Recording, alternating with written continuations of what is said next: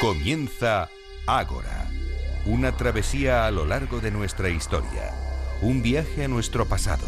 Dirige y presenta David Benito.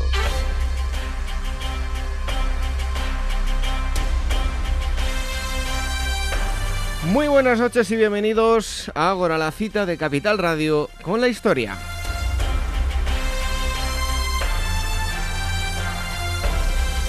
Metidos ya de lleno en el calorcito, les proponemos un plan con el que olvidarse del calor y disfrutar de la historia. Adéntrense en el Ágora con nosotros, beban algo fresquito y escuchen atentamente a nuestros sabios que hoy nos acompañan.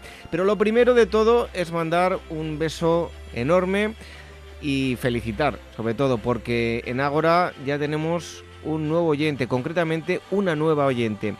Eh, todos saben que estaba esperando eh, un fantástico pequeño, nuestra chica de las noticias, Gema García Ruiz Pérez, y afortunadamente todo ha salido perfectamente y ya somos uno más. Hay una oyente más de Ágora que se llama Elena Náyade y a la que le mandamos un besazo a ella, al padre y a la madre, que es Gema, ya todos la conocen. Así que un fuerte abrazo para los tres.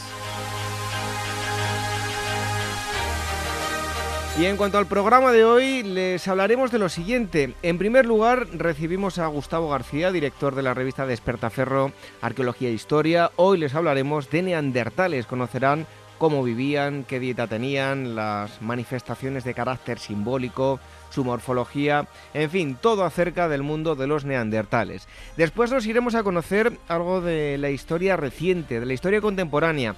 Me refiero a la División Azul. Charlaremos con el historiador José Núñez Seixas, que nos hablará de todo este asunto. Ahondaremos en cuáles fueron las circunstancias de los soldados españoles que participaron en la Segunda Guerra Mundial. Y el otro gran bloque lo dedicaremos a la arqueología, en este caso a la arqueología acuática. Nos visita una vez más Jesús García Barcala para acercarnos otro de esos personajes relevantes dentro del mundo de la arqueología. Hoy nos hablará de Robert Ballard. Además, tendremos efemérides históricas y crítica de libros con Irene Aguilar y la agenda Noticias y Novedades Literarias con Manuel Campos y Gisela Payés de Meta Historia. ¿Se quedan con nosotros?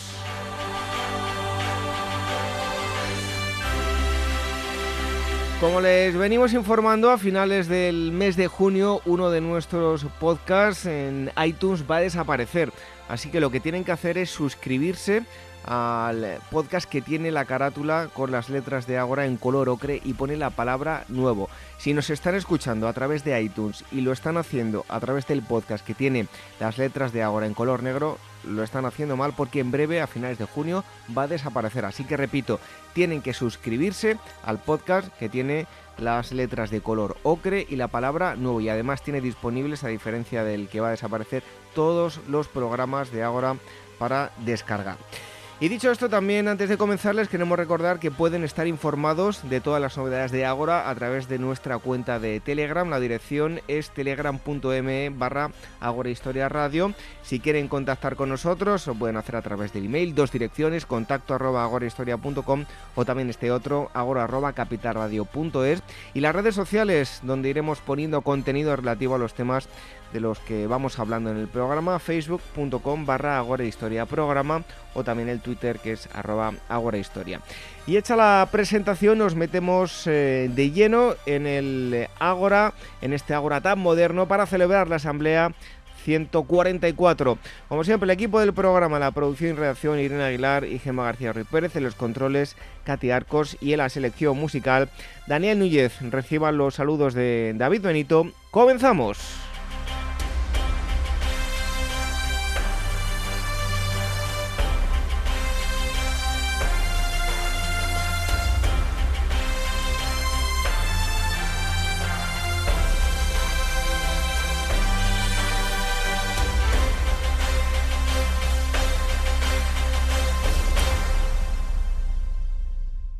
Viaja a los presidios españoles en el norte de África con despertaferro especial número 5, Los Tercios en África, donde los soldados de los tercios defendieron las posesiones y los intereses de la monarquía hispánica frente a turcos, piratas y tribus norteafricanas en un medio geográfico hostil que dieron lugar a un peculiar conflicto. A la venta en librerías, kioscos, tiendas especializadas y despertaferro-ediciones.com.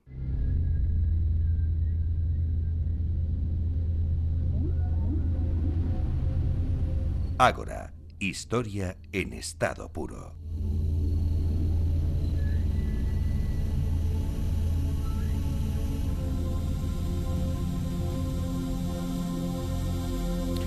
En los siguientes minutos vamos a dar la bienvenida al director de la revista eh, Arqueología e Historia de Despertaferro. Él es Gustavo García mm, Jiménez, eh, arqueólogo. Y vamos a hablarles de un tema, eh, ya les digo yo que este número lo voy a guardar en un sitio privilegiado. Es un tema que, me apasiona, como todos los de Despertaferro, pero este me, me apasiona sobre todos los demás. Neandertales, un gran número de información la que van a poder encontrar en este número 7 de mm, arqueología eh, e historia que ya tienen en, los kioscos. Em, Gustavo, muchísimas gracias por estar nuevamente con, con nosotros en Ágora. Muchas gracias a vosotros. Bueno, em, en estos últimos años se ha vivido, em, digamos que una revolución a nivel neandertal. Mm, ha habido una humanización de, esta especie. Em, atrás ya dejamos esa imagen de, bestias cavernícolas. entre otras cosas, pues lo podemos ver reflejado en la portada de la revista que, que hablaba yo, del número 7 de Arqueología e Historia, que vemos eh, pues más a, un abuelo entrañable más que, una bestia de esas de las que eh, nos eh, bueno, se nos contaba tiempo atrás, ¿no? Pues sí, pues es muy cierto que ha cambiado muchísimo y de hecho la imagen que tenemos de los neandertales, pues como dices, ha ido evolucionando con el tiempo, sobre todo a, la par que la investigación y que nuestro conocimiento ha ido incrementándose, ¿no? Ah, en un comienzo se, discutía incluso que existiera cualquier otra especie humana. Recordemos que, el primer fósil de Neandertal fue hallado en la cueva de Feldhofer, en el Valle de Neander, en Alemania, en 1856. El origen de las especies de Darwin, para hacernos una idea, que supuso el inicio de una larga y muy dura discusión acerca de la relación de los humanos con los primates, pues fue publicado tres años más tarde, en 1859. Por lo tanto, no es raro que, para entonces esos primeros fósiles, que no terminaban de encajar con lo que se conocía a través de la investigación sobre el esqueleto humano, pues se, propusieran explicaciones muy peculiares, ¿no? desde que se trataba de un personaje con algún tipo de enfermedad en los huesos o hasta que se tratara de un cosaco del ejército ruso que se opuso a Napoleón en 1814. ¿no? En todo caso, estaba muy claro que esos huesos eran raros. ¿no? Y poco a poco se fueron sucediendo hallazgos y a medida que, que, estos iban surgiendo, pues también se sugería cada vez más una cercanía con nuestra propia especie, sobre todo a partir de la identificación de algunos comportamientos simbólicos, en especial de los enterramientos, ¿no? que ya fueron identificados desde comienzos del siglo XX, pero siempre en inferioridad intelectual, ah, de una forma mucho más salvaje con respecto al hombre moderno, se discutía mucho acerca de cuáles eran sus verdaderas capacidades. ¿no? Ah, todo ello hace ya unas cuantas décadas que ha quedado atrás, ¿no? Y estamos de acuerdo de que se trata de una especie distinta, pero muy cercana a, la nuestra en muchos aspectos.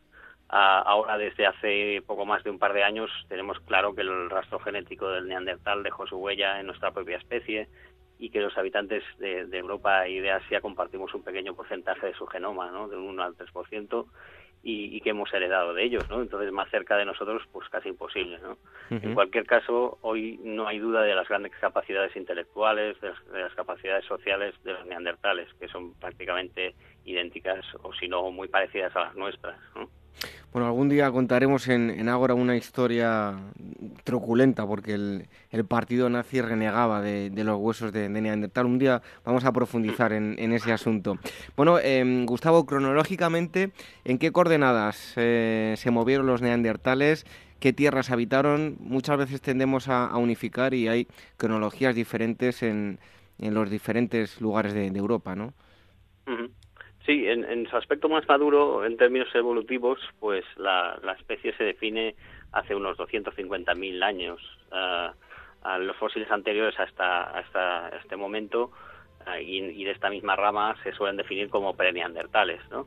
Y solo a partir del, del 40.000 antes del presente su rastro se empieza a diluir y desaparece a pocos miles de años más tarde, como dices, en, determinados sitios antes que, en otros, ¿no? Y esto coincide, esta etapa, los 40.000 años antes del presente, coinciden con la colonización del hombre moderno del hábitat que históricamente correspondía al neandertal. ¿no? Desde, desde el comienzo de las investigaciones parecía claro que, que, estaba bastante claro que el neandertal había ocupado toda Europa, su límite al norte estaría más o menos en Dinamarca, que ya de por sí es una latitud extrema, teniendo en cuenta que estamos hablando de, una época de glaciaciones, y, bueno, también se extendía hacia el Próximo Oriente, fundamentalmente en, la región de Israel y de Palestina, o incluso en Irak, donde hay algunos yacimientos importantes, ¿no?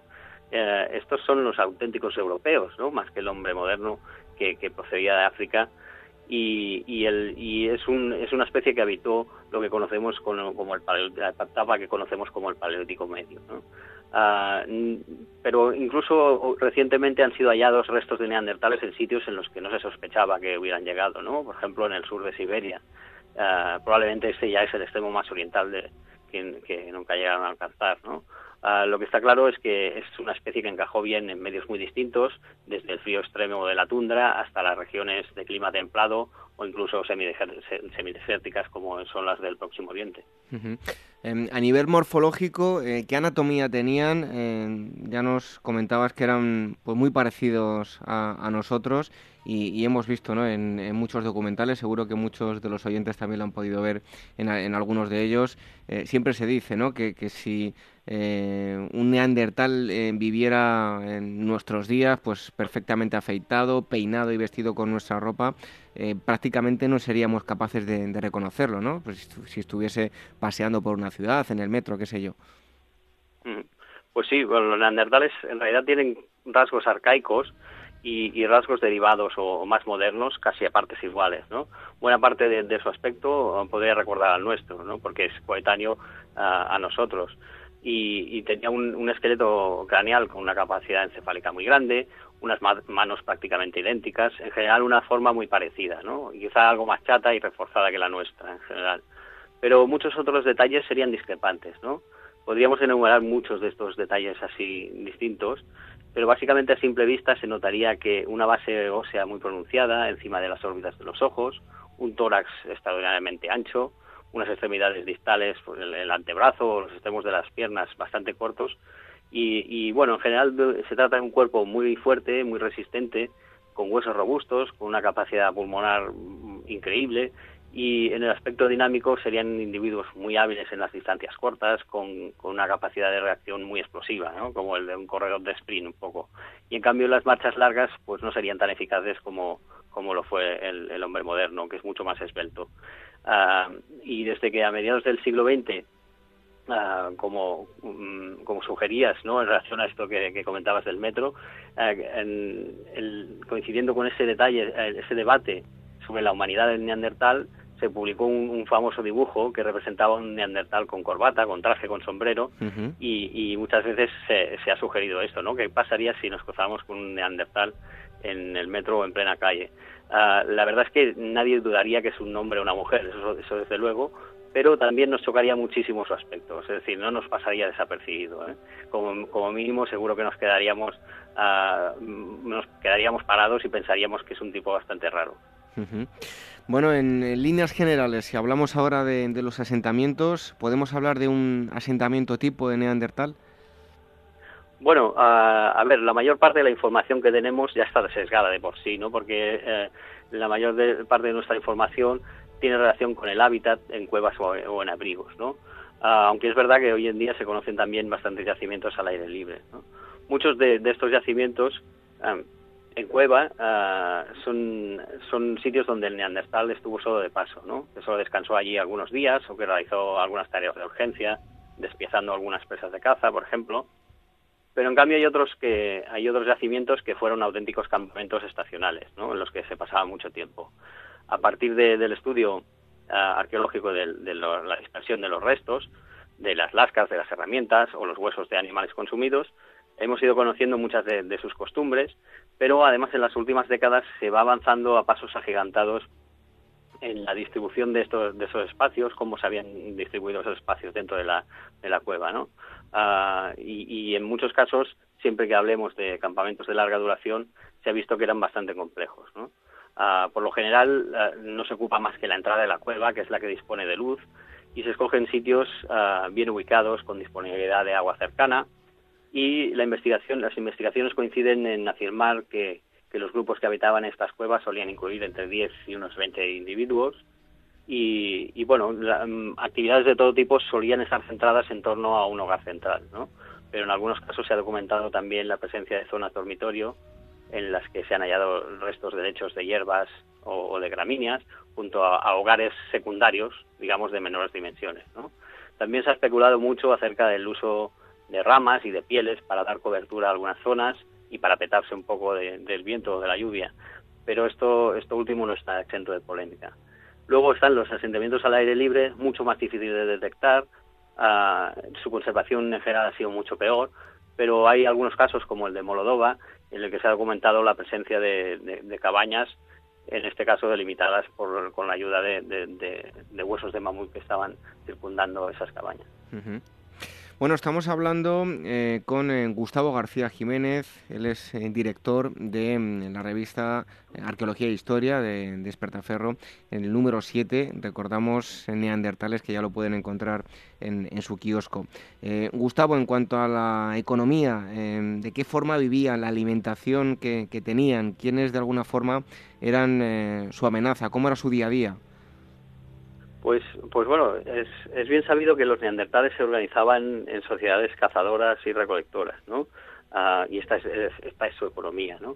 Las evidencias en cuanto al, consumo de, carne animal están más que atestiguadas, ¿no? Hay infinidad de yacimientos que tienen centenares de huesos con marcas de despiece, ah, de haber sido ah, partidos también para el aprovechamiento del tuétano.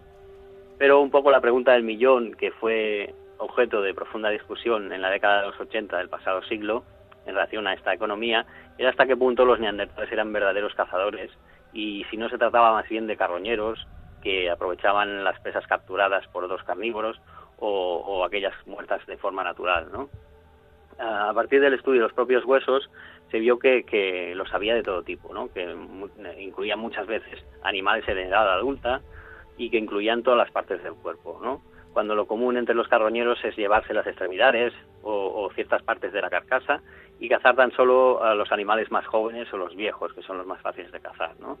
Hoy sabemos, y nadie lo discute ya, que los neandertales eran estupendos cazadores, aunque eso no quita, por supuesto, que, se aprovechase todo lo que estaba a mano, incluso que se carroñara si, se daba la ocasión, ¿no? Ah, se cazaban todo tipo de presas, desde las más grandes como los mamuts o los rinocerontes lanudos, hasta las más comunes como los ciervos o los caballos, ¿no? Pero también se han venido estudiando recientemente otros tipos de presa más pequeños, menos espectaculares quizá, pero, pero también eh, que también existían como los conejos o, las propias aves, ¿no? Obviamente, eh, uno de los grandes peligros a los que tenían que enfrentarse eran a otros depredadores con los que había que competir, ¿no? Principalmente algunos carroñeros y grandes carnívoros como leones u osos, ¿no?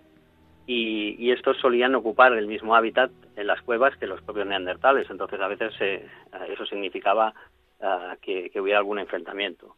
Ah, pero además de la carne, pues también sabemos que al menos un, un 20% de la dieta de, los neandertales procedía del consumo de vegetales, principalmente leguminosas, gramíneas y algunas raíces y tubérculos. Gustavo, eh, si hablamos del, fuego, eh, ¿qué importancia va a tener dentro del Homo neandertalensis? Pues, pues bueno, el fuego tiene una, una importancia fundamental, absolutamente fundamental, ¿no? El neandertal es la primera especie que, que dispone de un dominio uh, contrastado del fuego, lo que supone que, disponía del fuego a voluntad, y eso significaba que pues, pues, muchas cosas, ¿no? Que podían calentarse, que se podían ahuyentar a posibles rivales, como otros carnívoros, incluso cocinar, ayudar a preservar la, comida, o también fabricar herramientas de madera como las, las lanzas y endureciendo las puntas en el fuego, lo que las hacía mucho más eficaces. El fuego de un hogar sirve además como foco de actividad diaria, lo que implica una mayor socialización, una interacción mayor entre los miembros del grupo y prácticamente podríamos decir que sin el fuego no puede darse la posibilidad de disponer de un campamento base en el que pasar una larga temporada. Bueno, eh, cuando hablamos de la tecnología, siempre los neandertales nos eh, estamos moviéndonos en el paleolítico medio y la tecnología es la denominada, ese tecnocomplejo como musteriense. ¿Qué caracteriza a, esta tecnología musteriense y cuáles son las principales piezas? Bueno, el, musteriense se corresponde con un tipo de técnica que en términos evolutivos se conoce como el modo 3. ¿no? Es un sistema que se caracteriza, se caracteriza un poco por la extracción de lascas o de útiles directamente desde un núcleo de piedra que primero ha sido preparado para ser aprovechado de este modo. ¿no? Eso supone que, existía una capacidad mental de prever lo que se va a hacer en dos pasos distintos, ¿no? uno que prepara el núcleo y otro que uh, por el que surgen las, las, herramientas, digamos, y estas herramientas luego, posteriormente, además se retocan. ¿no? Ah, es un sistema bastante más complejo que, las fórmulas anteriores. Las herramientas más habituales de, este musteriense son pequeñas raederas, raspadores ah, para el trabajo de madera y las, y las pieles, puntas retocadas que, se añadían a las astas de madera, que luego eran utilizadas como lanzas, pero también se, documenta el uso de, poco a poco, cada vez más, de, otras materias distintas a la piedra. ¿no? Hay algunos restos de, útiles en, madera, en hueso o, también de la utilización de conchas marinas. Lo que es curioso de la tecnología lítica del musteriense es que apenas tiene variaciones en, todo el periodo de evolución de los neandertales. Sí que es cierto que se han documentado distintas series de variaciones regionales, pero solo muy al final de la vida evolutiva del, neandertal encontramos algunos signos importantes de, cambios en su tecnología lítica. Esa especie de estancamiento pues llevó a pensar que, los neandertales realmente no eran, no eran tan inteligentes, ¿no? porque no fueron capaces de innovar. Y solo lo hicieron al final, y quizá a partir incluso del estímulo de los humanos modernos. ¿no? Incluso se discute hasta qué punto los signos de, evolución en esta etapa final son una imitación de fórmulas que, reproducían a, las que hacían el hombre moderno. ¿no? Es un tema polémico, poco a poco se va revelando como falso y, muchas veces algunas de estas tecnologías aparecen con huesos de neandertales, con lo cual hay señales claras de que, eran capaces de, fabricarlos ellos mismos, no, no solo por intercambio, pero eh, bueno, esa idea existía más que nada porque la oriñaciense, que es la industria posterior al musteriense, eh, que, es, típica de, los estadios iniciales del Paleolítico Superior, es bastante más sofisticada y pertenece al hombre moderno. Pero de todos modos hay que dejar claro que los neandertales no les fue nada mal durante más de 200 años, 200.000 años, perdón, con esa tecnología y que llegaron con ella a adaptarse a los medios más difíciles y más agresivos, tanto en frío extremo como en las regiones más templadas. ¿no? Y de hecho, el hombre moderno contemporáneo en Neandertal no tenía industrias más sofisticadas, sino que sus industrias eran también del modo 3. ¿no? Bueno, desde luego que uno de los temas, a mí, mm, de los más interesantes dentro de la prehistoria y concretamente el Paleolítico Medio, ese periodo transicional que, llamamos eh, Chatel Peroniense, les eh, bueno, invito a todos los oyentes a que busquen información porque es un periodo eh, muy, muy interesante, el periodo entre, que, entre el Homo sapiens y el, Homo neandertal. Em, Gustavo, al principio de la entrevista hablábamos de la humanización de los neandertales. Em, y en todo esto tiene algo que ver también los elementos simbólicos. ¿Con qué nos hemos encontrado? Bueno, ah, ante todo cabe decir que, en prehistoria cualquier cosa simbólica tiene un cierto componente especulativo, ¿no? porque es muy difícil hacerse una idea del pensamiento de unas sociedades ah, para las que no, conocemos escritura o historia oral. ¿no? Entonces las interpretaciones de algunos objetos siempre están sujetos a, a ciertas variaciones. ¿no? En cualquier caso, durante muchos años se pensó que los únicos humanos capaces de un, pensamiento simbólico complejo eran los humanos modernos, ¿no? Más que nada porque el arte, ya fuera las pinturas, el, arte rupestre o, los objetos de hueso y marfil, solo aparecen durante el Paleolítico Superior, ¿no? Y por tanto asociados al hombre moderno. Pero poco a poco vamos, vamos teniendo pruebas claras de que entre los neandertales sí que existió un comportamiento simbólico en ocasiones bastante complejo, ¿no? Ah, en algunos casos, por ejemplo, se documentó en la, en la Grotte du Rhin en, Francia pues restos de, mm, restos ornamentales de, objetos ornamentales utilizados por los neandertales y, asociados a estos ¿no? Entonces es una evidencia bastante clara pero hay otras muchas no tampoco hay duda de que incluso con mucha anterioridad se utilizaron pigmentos naturales probablemente con la intención eh, la intención de pintar sus propios cuerpos y que en algunos casos se utilizaron plumas y garras de aves de presa como en elementos ornamentales. ¿no? Tampoco se duda de que eh, en muchas ocasiones enterraban a sus muertos, ¿no? En eso hay ejemplos a docenas. Incluso se ha llegado a pensar últimamente de que pudiera ser la primera especie en realizar pinturas rupestres, ¿no? Porque ah, esto se, ha especulado sobre esto a, partir de la datación de algunas pinturas con cronologías ah, de, la transición, ¿no? junto con la aparición al hombre moderno, pero en todos estos casos hay algunas incertidumbres relacionadas con las dataciones propuestas y no son del todo seguras. Bueno, eh, si hablamos de nuestra piel de toro, eh, ¿cuáles son esos principales yacimientos con los que contamos aquí en la península ibérica? Pues podríamos enumerar muchísimos, en su mayoría en el norte, en la Conesa Cantábrica, en Asturias, ah, por ejemplo, el, yacimiento del Sidrón es paradigmático porque ahí se encontraron los restos de, hasta 13 neandertales, ah, en el País Vasco o en Cataluña, también hay, hay grandes yacimientos en la región mediterránea y en el sur, pero incluso también en, el, ah, en el centro de la península hay, algunos yacimientos bastante importantes. En realidad todos son relevantes de, distintos modos, de distinto modo, ¿no? Ya sea por la presencia de neandertales en el registro fósil, porque eh, hay una continuidad de antes y después y se puede contrastar, por la presencia de industrialítica o, o de restos materiales que nos orienten acerca de los modos de vida y de subsistencia del neandertal, o acerca de su comportamiento simbólico, o incluso de sus últimos años de existencia como especie. La península ibérica es un lugar ideal para la preservación de especies homínidas. Hay, hay muchos casos conocidos, ¿no? El lomo antecesor es paradigmático, o los de los preneandertales de la cima de los huesos.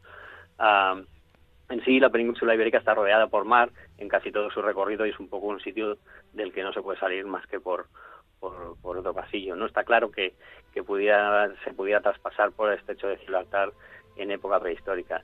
Y precisamente en Gibraltar hay, unas cuantas cuevas de gran relevancia en las que se ha documentado la actividad o, la, o, la, existencia de neandertales. ¿no? Incluso se ha planteado que, que el, Gibraltar pudiera ser el último refugio habitado por, los neandertales, ah, incluso hasta época muy avanzada. ¿no? Aunque es un tema ya distinto y que tampoco está exento de polémica. Bueno, lo que sí mm, acarrea polémica es si ya varios aspectos de los neandertales, pues como hemos dicho, están eh, nadando en, polémica, este aún más, porque la extinción, yo he escuchado de todo, eh, eh, conflictos, falta de adaptación al, al medio, en fin, endogamia, eh, ¿qué apuntan las últimas investigaciones? Tal vez un cúmulo de, muchas cosas, ¿no? Sí, lo más probable sea eso, precisamente, ¿no? Ah, un poco el gran dilema de la extinción del neandertal siempre ha sido su coincidencia temporal con la aparición del hombre anatómicamente moderno en Europa, ¿no? Ah, es difícil no pensar que una cosa y otra puedan estar relacionadas, ¿no? Pero una vez eh, visto esto, a partir de aquí se abren infinidad de posibilidades que pueden explicar esta desaparición. Desde luego no se trató de, una cuestión de adaptación, porque el neandertal vivió en este medio durante milenios, ¿no?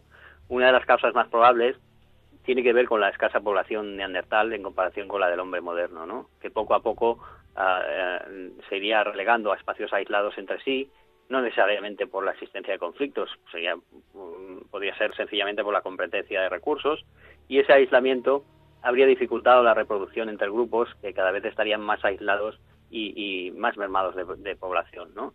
Hasta quizás su, su, desaparición.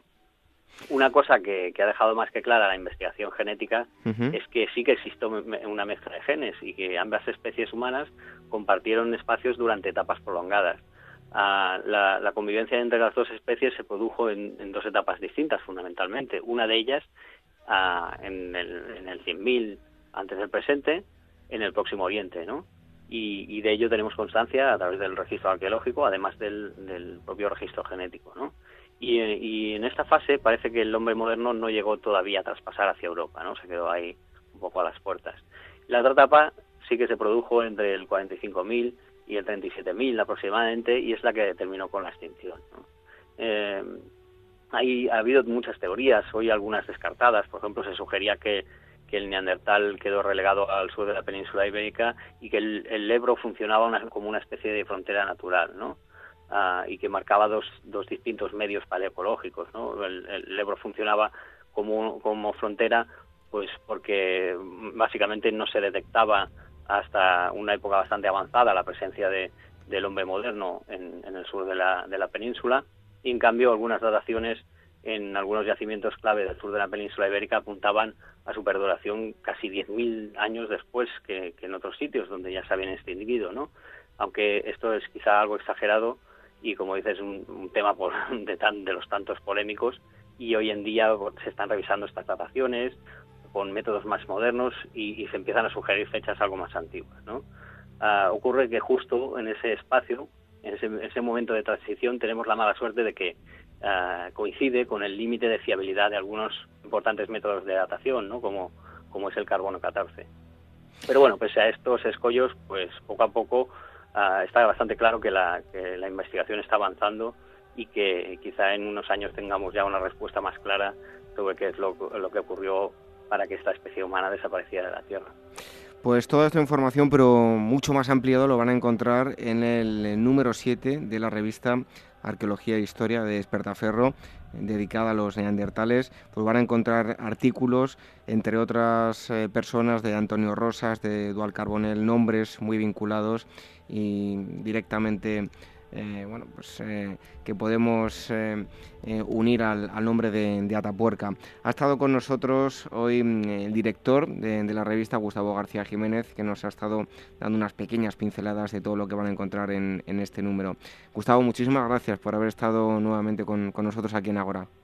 Muchísimas gracias a vosotros. Un, fuerte abrazo, te esperamos pronto. Venga, un abrazo.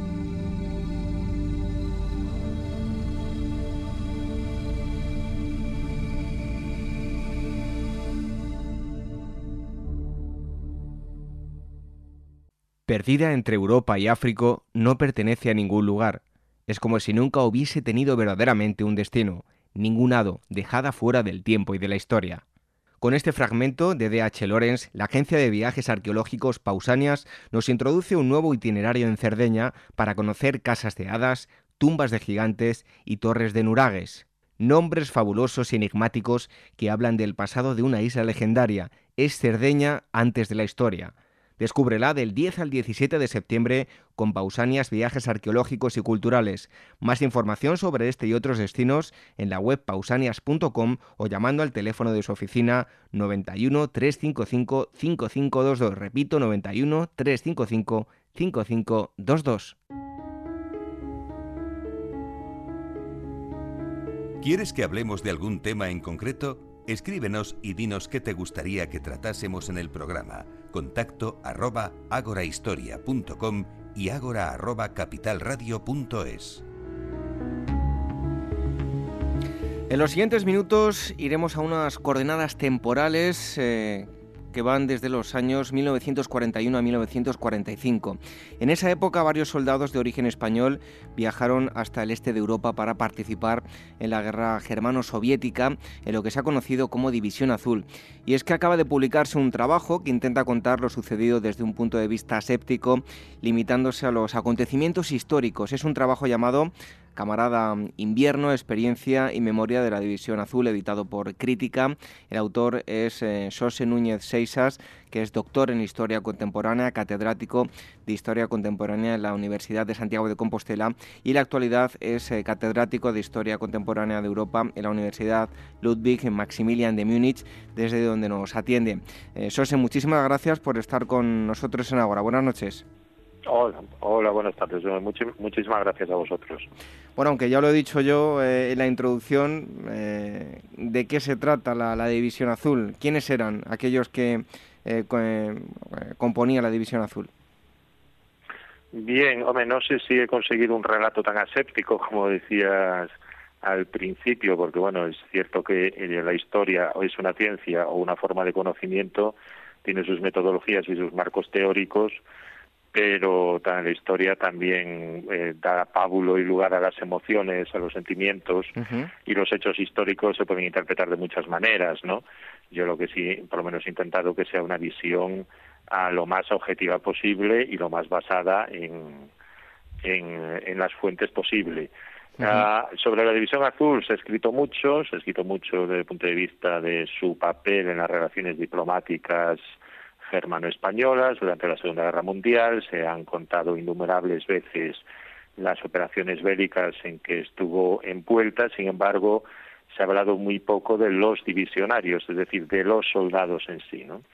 Entonces, yo lo que procuro es ah, reconstruir la experiencia, las percepciones y la memoria de los soldados, que los cerca de 48.000 combatientes que por Rusia pasaron, de los que retornaron unos 43.000 entre 1941, entre el verano de 1941 y, eh, digamos, a el finales de noviembre, diciembre de 1943, que retornaron la mayoría, luego quedó un pequeño cuerpo llamado Legión Azul, se suponía que, que, se quedaría o que permanecería en el frente del este hasta el final, pero que fue repatriado en marzo del 44 y mm, todavía hubo unos 500 combatientes españoles que eh, siguieron haciendo la guerra contra la Unión Soviética en diversas unidades de, del ejército alemán, tanto del ejército alemán regular como de las Waffen-SS, hasta la derrota final del Tercer Reich.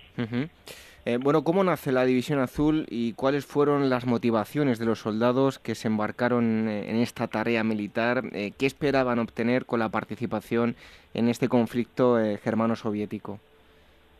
Bueno, hay una primera división que es la que se crea a instancia, sobre todo a iniciativa de Falange del Partido Único, pero sobre todo de sus sectores más pro alemanes, más germanófilos, en junio de 1941. Esa primera división comprende unos 18.000 hombres que salen hacia Alemania como primer paso de su camino al frente eh, a mediados de julio de 1941.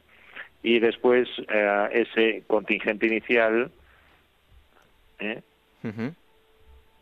ese contingente inicial fue después ah, o a ese contingente inicial se le sumaron después casi eh, 30.000 soldados más en diversas expediciones de relevo llamados batallones de marcha hasta el otoño de 1943. Ah, fue una idea, una iniciativa falangista, fue una iniciativa del Partido Único, al principio acogida con bastante reticencia por, eh, por los mandos del ejército español, sobre todo por el ministro del ejército, dentro de lo que era, digamos, una lucha interna por el poder en estos primeros años del régimen de Franco entre sectores falangistas más partidarios, digamos, de instaurar un Estado totalitario al estilo, vamos a decirlo así, italiano o alemán, y los sectores católicos y los militares, mucho, mucho, que estaban en una onda, si se quiere, mucho más tradicional, conservadora, autoritaria, es decir, más partidarios de una dictadura católica y militar, los militares, después de un cierto forcejeo, eh, los militares aceptaron que se mandase una división, pero impusieron o impusieron como condición que el, cuerpo de oficiales, los suboficiales y el personal, digamos, especialista en diversas armas, tapadores, etcétera, fuese proporcionado también por el ejército, ¿no? Eh, en su mayoría eran voluntarios, eran voluntarios con diferentes motivaciones. Es bastante complicado acercarse al cómputo global ah, de cuántos eran falangistas, cuántos fueron por idealismo aventurero, cuántos fueron con una, ah, digamos, expectativa más o menos racional de volver y obtener de eso un rédito político, un rédito personal. Sí que sabemos que conforme, eh, digamos, se estanca primero la ofensiva alemana y después se estabiliza el frente y por lo tanto mm, en España ya la gente ah, se hizo consciente, fue consciente de que ah, no se iba a entrar, no se iba a desfilar por Moscú en tres meses, que eso era lo que creían los primeros que se fueron. Una vez que eh, esto se ve que ya no es así, empiezan a escasear más los voluntarios idealistas, aunque lo siga habiendo hasta el final, y empiezan a aumentar más, digamos, los voluntarios por lo que podemos llamar incentivos selectivos, es decir, la paga, digamos, a la perspectiva de ver mundo, o en algunos casos resolver cuentas pendientes con, con la justicia o hacer méritos para ah, redimir tiempo del servicio militar, a, bueno, los que estaban repitiendo servicio militar, digamos, por haberlo hecho en tiempos de la República, y también aumentan, digamos, o también siempre hay un elemento que está ahí presente, que es que el voluntariado de guerra, que es un fenómeno que todavía conocemos bastante mal, es un momento de excitación en el que la gente toma decisiones muchas veces en ámbitos ah, o con, con información disponible bastante limitada y que se ve favorecido además por la persistencia, digamos, de una cultura de guerra, de un estadio de movilización que se heredaba de la guerra civil que todavía estaba presente entre los partidarios, digamos, del régimen de Franco, los que habían apoyado a Franco durante la guerra civil, y que mm, tuvo especial incidencia sobre todo entre sectores de falange, pero también anticomunistas y católicos, que no habían podido hacer la guerra civil porque les había pillado en el bando equivocado o en la ciudad equivocada, o porque eran muy jóvenes en 1936. Eh, muchos tenían eh, de alguna forma idealizado el, al ejército alemán, eh, alemán y al conocerlo de primera mano se llevaron otra impresión bastante diferente, ¿no? Mm, bueno, mm, es cierto que la Wehrmacht era considerada en España en 1939, 40, 41 como en casi toda Europa una máquina invencible. Eh, desde luego las campañas basadas en la guerra relámpago que habían llevado a la conquista de media Europa habían dejado fascinados a muchos españoles, a muchos partidarios del régimen de Franco, pero no solo a los falangistas, que además admiraban a los nazis, sino también a muchos militares conservadores. Es decir, yo he encontrado cartas de señoras de comunión diaria muy conservadoras que rogaban a Dios por Adolf Hitler todos los días. Y esta admiración llega a su paroxismo cuando la Wehrmacht invade, junto con finlandeses y después con rumanos, a la Unión Soviética. Mm, lo que se encuentra los voluntarios es con un ejército alemán que tiene unos niveles de organización unánimemente considerados como eficientes. Eh, se encuentra con una cultura militar que es diferente a la que imperaba en el ejército español. Eh, una cultura militar en la que, por ejemplo, no había castigos corporales de los oficiales a los soldados, donde los oficiales recibían el mismo rancho que los soldados, ah, donde, por ejemplo, ah, se cuidaba mucho de lo que los nazis llamaban el material humano, es decir, eh, eran conscientes de que tenían menos soldados que los soviéticos y por lo tanto les dispensaban más cuidados cuando estaban heridos o cuando estaban convalecientes. Y eso hizo aflorar en muchos soldados españoles una, eh, una suerte de admiración por la Wehrmacht, eh, por sus camaradas alemanes y sobre todo, sobre todo entre los falangistas, una suerte de admiración por el Tercer Reich, que consideraban una perfecta expresión de socialismo eh, nacional. ¿no? Es decir, no veían sus costes raciales, no veían o no querían ver la persecución de los judíos, no querían o no no querían ver sus facetas negativas, sino que solo se quedaban en, lo superficial, ¿no? Bueno, y de alguna forma también vieron, eh, nos lo contaba también, un, lo adelantaba un poco, ¿no? Eh, se dieron cuenta de que el ejército alemán no era ni mucho menos una máquina bélica de, gran precisión. No, claro, eh, sobre todo, sobre todo lo que comprobaron era que la guerra en Rusia no era la guerra en España. Es decir, muchos se fueron a Rusia pensando que la campaña contra la Unión Soviética sería una suerte de continuación de la guerra civil española, lo que no podían calcular es con que sería una guerra sustancialmente diferente, sobre todo cualitativamente diferente. Era una guerra de exterminio, una guerra de exterminio planteada por el Tercer Reich con el propósito de, eliminar a, millones de eslavos, además a millones de judíos, con una decisión que se tomó de manera progresiva, eh, de esclavizarlos, de someter a su control amplias partes del territorio de la Unión Soviética y que y eso conllevaba obviamente no cumplir muchas de las convenciones de la guerra vamos a llamarla limpia eh, empezando por la convención de Ginebra y obviamente los soviéticos respondían a ese desafío con, con una no menor brutalización, con una menor brutalidad, tácticas de tierra quemada, fusilamiento de prisioneros, etcétera, etcétera. Por lo tanto, con lo que se encontraron es con que la guerra en el este era mm, de unas dimensiones mm, inimaginables hasta entonces. ¿no?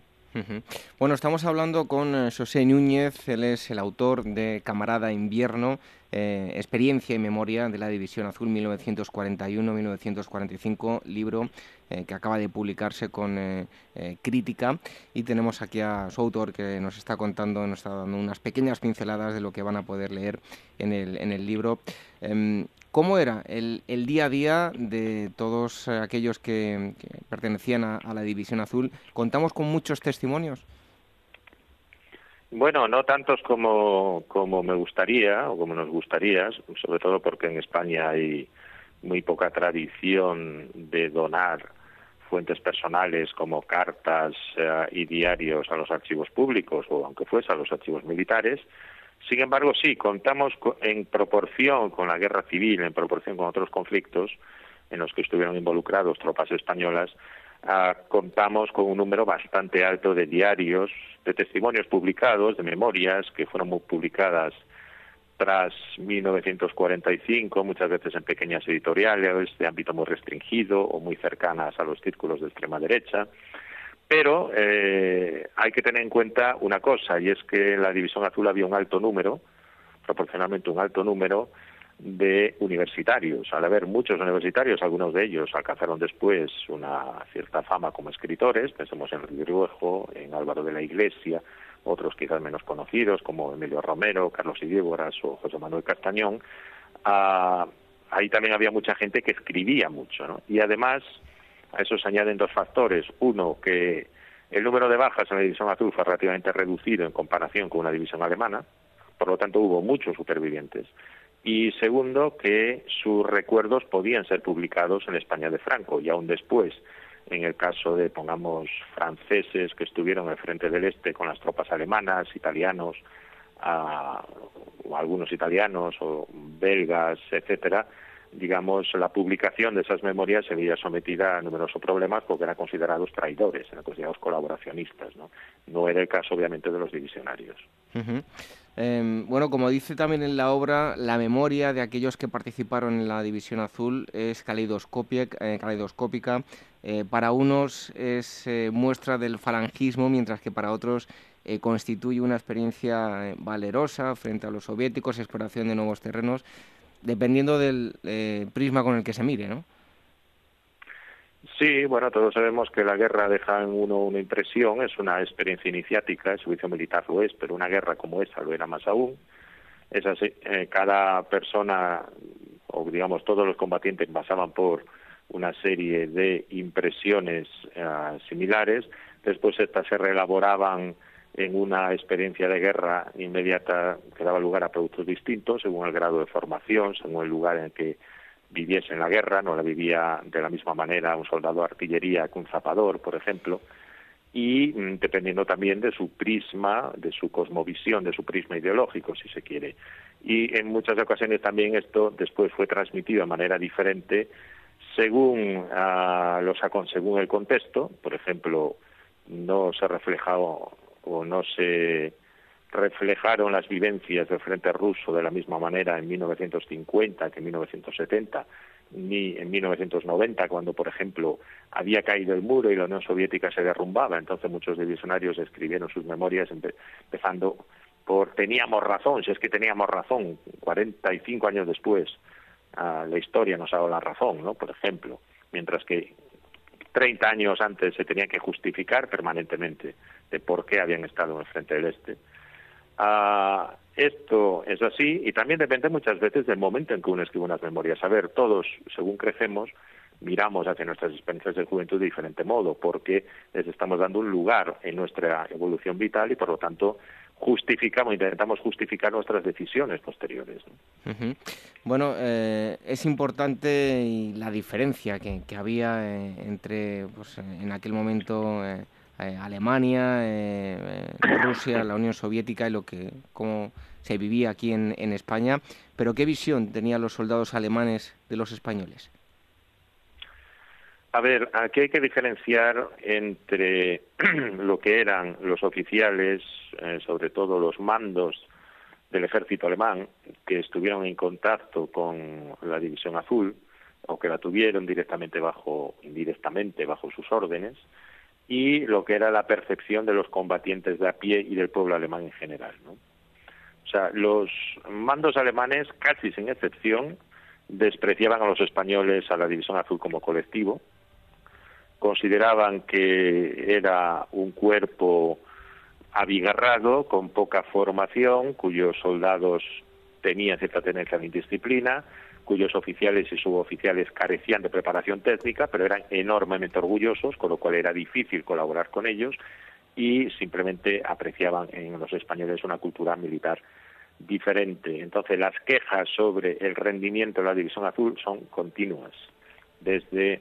que son empleados por primera vez en acciones ofensivas, pero ya antes de llegar al frente, por su aspecto poco marcial, durante la marcha, etcétera, etcétera, por el mal cuidado de los caballos, del mal cuidado de los vehículos. Sin embargo, sin embargo, mm, primero, el alto mando de la Wehrmacht eh, nunca atendió a las peticiones de sus generales en el este en el sentido de por favor releven a los españoles porque no tenía tropas suficientes, es decir, la Wehrmacht a finales del 41 ya tiene serios problemas de reservas humanas y por lo tanto no se podía permitir prescindir de una división. Segundo, porque eso daba lugar a complicaciones diplomáticas con la España de Franco y ahí entraban, digamos, en cuestión otras esferas. Tercero, eh, precisamente para agradar a los aliados o pseudo aliados españoles, el parte diario de la Wehrmacht muchas veces mencionaba de modo hiperbólico las acciones de los españoles, lo cual cabreaba profundamente a muchos mandos alemanes, por lo demás. Y eso se transmitió en parte a la opinión pública, porque actuaba sobre estereotipos previamente existentes, es decir, el soldado español como valeroso desde los tercios de Flandes, ¿eh? indisciplinado, arrojado, pero al mismo tiempo eh, poco ortodoxo en el combate, maestro de la guerra de guerrillas, sin embargo no necesariamente preparado para la guerra de movimientos, para la guerra moderna, digamos.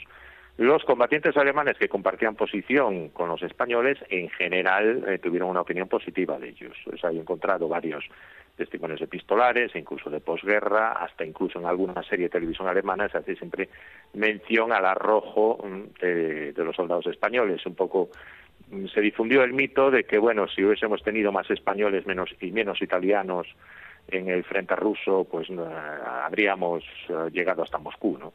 Eso sí que persiste. Bueno, finalmente, ¿cómo se decide eh, el regreso de, pues, de, todos los componentes de la división azul y de qué forma son recibidos? ¿Realmente se les dio lo prometido por el régimen?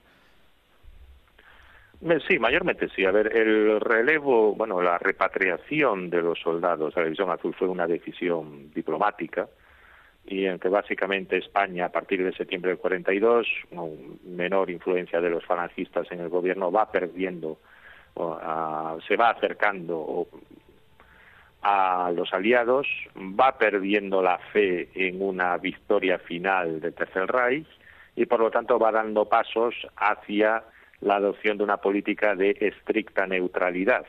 Es decir, hasta ese momento España, la España de Franco y sobre todo con el ministro de Asuntos Exteriores, Serrano Suñer, había adoptado, había adoptado una política de no beligerancia, que era diferente. Es decir, no hacemos la guerra, pero en el fondo somos pro-alemanes.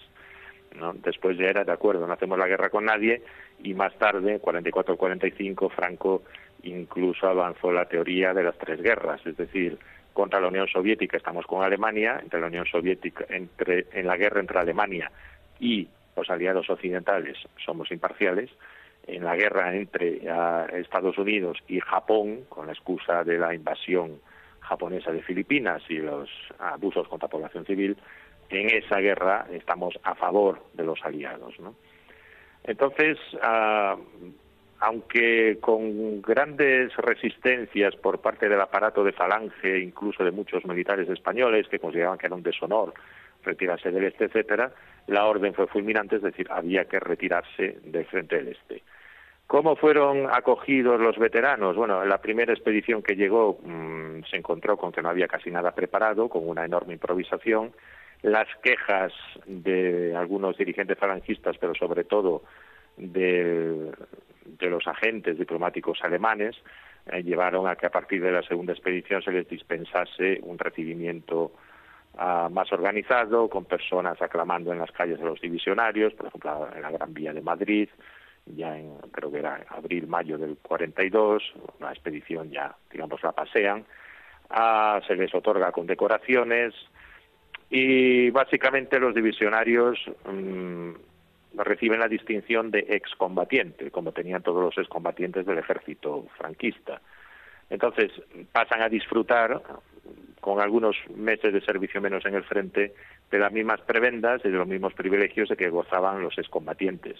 ¿Esto en qué se traducía? Pues que según los conocidos y los conocimientos que de que gozasen los exdivisionarios, muchos de ellos pues, tuvieron un trato preferencial o, disfrutaron de oportunidades preferenciales para acceder, por ejemplo, a diversos puestos en la administración, desde bedeles eh, y choferes hasta, por ejemplo, delegados de educación y descanso, delegados del, sindicato único en diversas provincias.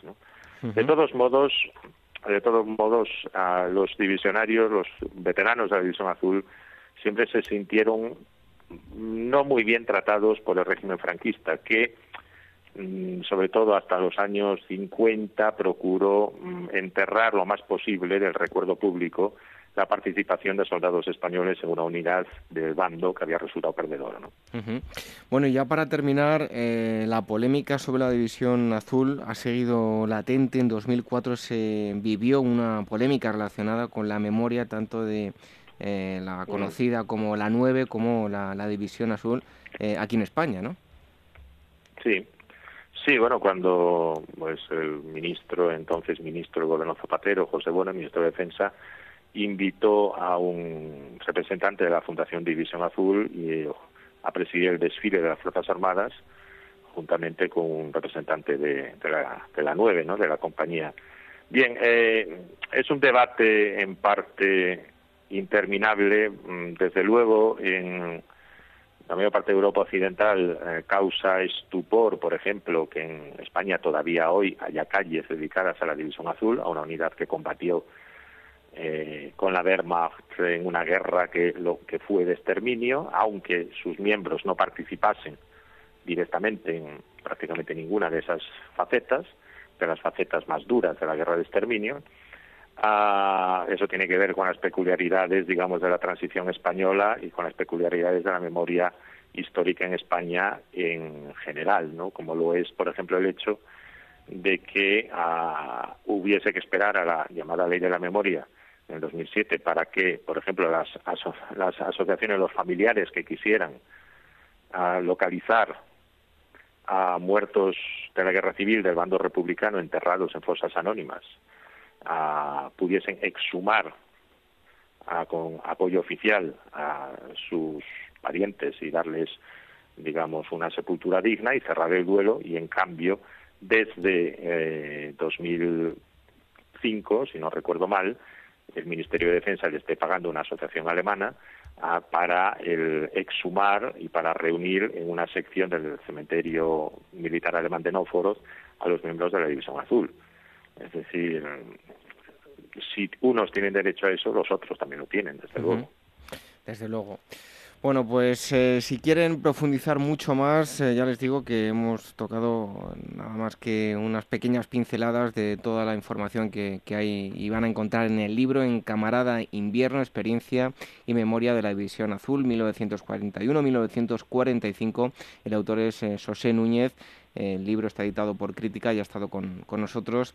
Eh, muchísimas gracias por haber estado en, en Ágora, eh, dándonos eh, unas pequeñas pinceladas de, de la División Azul. Pues muchas gracias a vosotros. Un fuerte abrazo. Igualmente.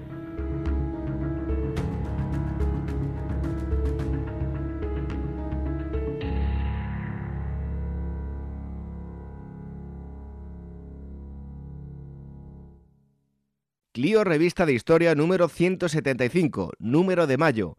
Samuráis en la corte de Felipe III. La fascinación por la Armada Invencible. Enfermedades que cambiaron la historia. Dossier Heroínas de Guerra. Edith Cavell y Helen Hanneman. O Rodolfo de Habsburgo, el hijo de Sisi y el misterio de Mayerlin. Todo esto y mucho más en Clio Revista de Historia número 175, ya en tu kiosco.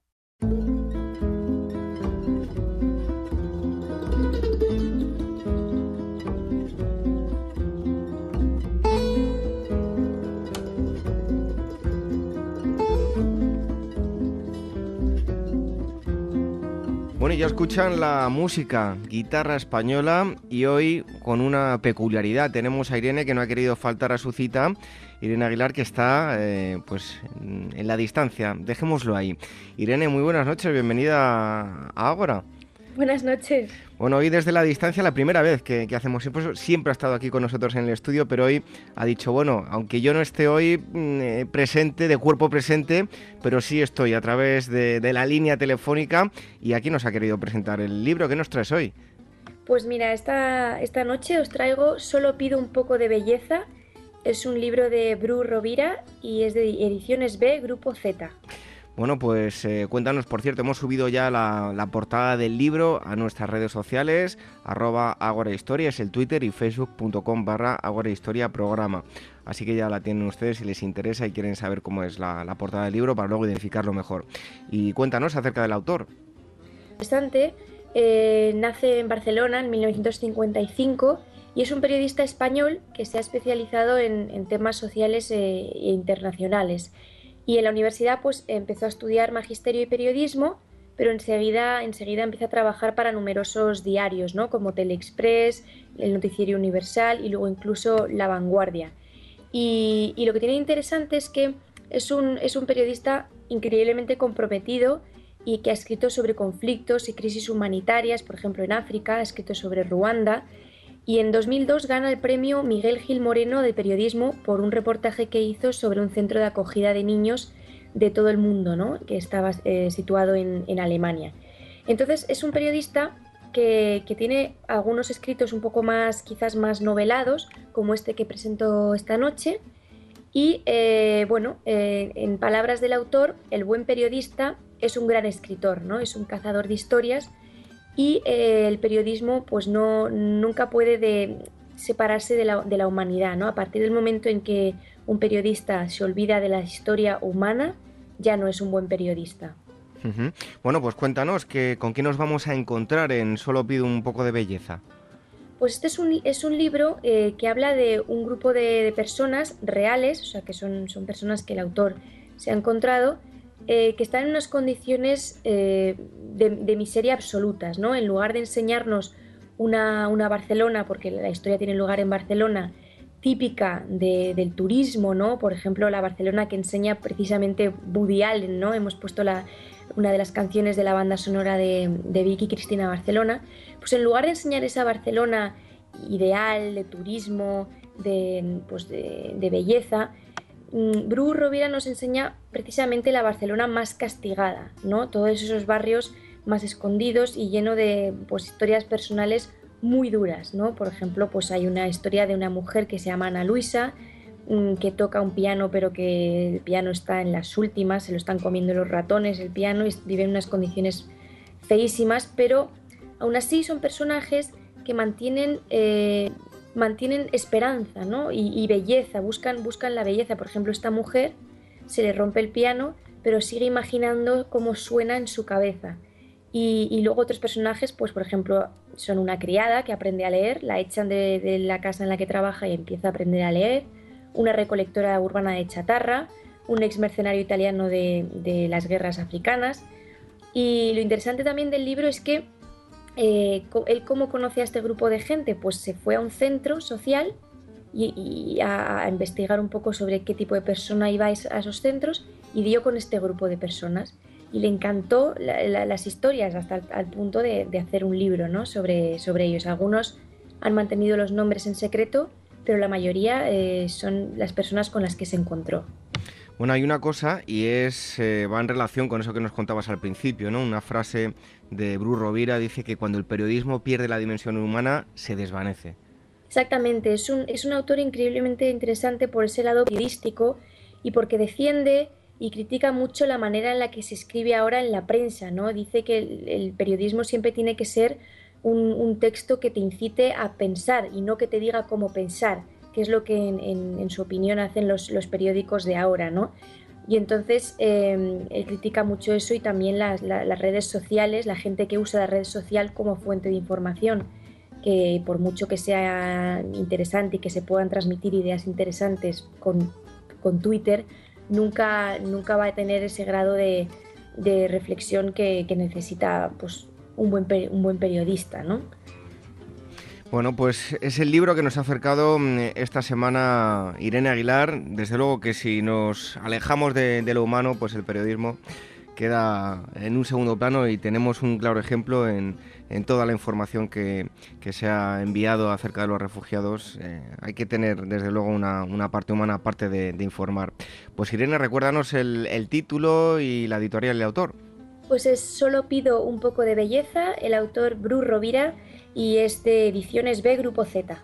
Pues si quieren todos ustedes ver la portada, no tienen más que acercarse por nuestras redes sociales, en Twitter, arroba agorahistoria y facebook.com barra agorahistoria programa. Pues Irene, en la distancia, pero te esperamos luego con las efemérides. Claro que sí, muchas gracias. Venga, hasta luego. Hasta luego.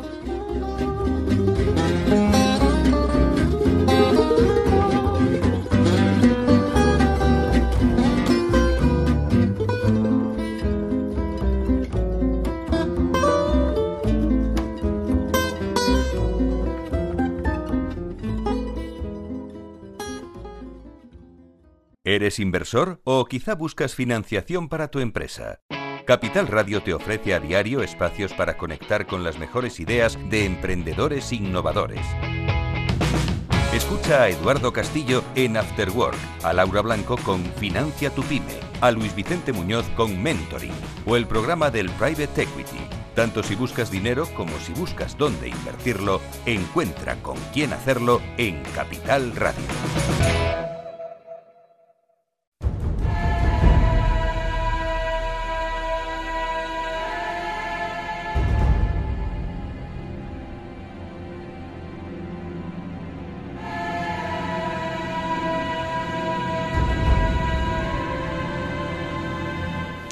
Un día más llega el momento de hablar con Jesús García Barcala, persona que nos lleva a, transitar mm, personajes anclados en el pasado que se han convertido en verdaderos mitos, aunque hoy vamos a centrarnos en una persona y no vamos a tener que ir tantos años atrás. Jesús, buenas noches. Buenas noches, David, ¿qué tal? Voy a recordar antes de nada tu blog que es Ciencia Histórica, lo ponen ustedes en Google y lo van a encontrar. Historias curiosísimas que yo no sé de dónde se las saca, siempre le, busca el lado gracioso Jesús a, todas las, las historias. ¿Dónde buscas todo eso? Pues un poco de todo. Eh, libros, eh, recuerdo muchas historias que aprendí en la universidad, profesores. Pero siempre sacas cosas eh, curiosas. Documentales, pues un poco porque las busco a posta, ¿no? todos conocemos la historia, pero hay veces detallitos que, que llaman la atención. El que la busca la encuentra, ¿no? efectivamente. Cuesta, pero, pero se encuentra. Bueno, y el Twitter es arroba ciencia histórica. Ahora mismo ponemos todo en nuestras redes sociales. Bueno, y nos vas a hablar de Robert Ballard. Em, ¿Quién es este personaje? Seguro que a la gente ni le sonará el nombre a muchos, a otros sí. Pues, pues para algunos que estén interesados, por ejemplo, en la historia del Titanic, lo conocerán como el, el científico, el oceanógrafo que encontró los restos del Titanic. Eh, pero yo creo que es un poco más de eso. Es un personaje que ha tenido mucho que ver con el avance de, la exploración de los fondos submarinos y no solo para encontrar barcos famosos. ¿no? También eh, ha participado en, en, expediciones que tienen un objetivo biológico eh, o también histórico, pero por ejemplo en el caso de la expedición al Mar Muerto buscando barcos griegos, bizantinos y romanos. ¿Qué es lo que le hace lanzarse al, mar?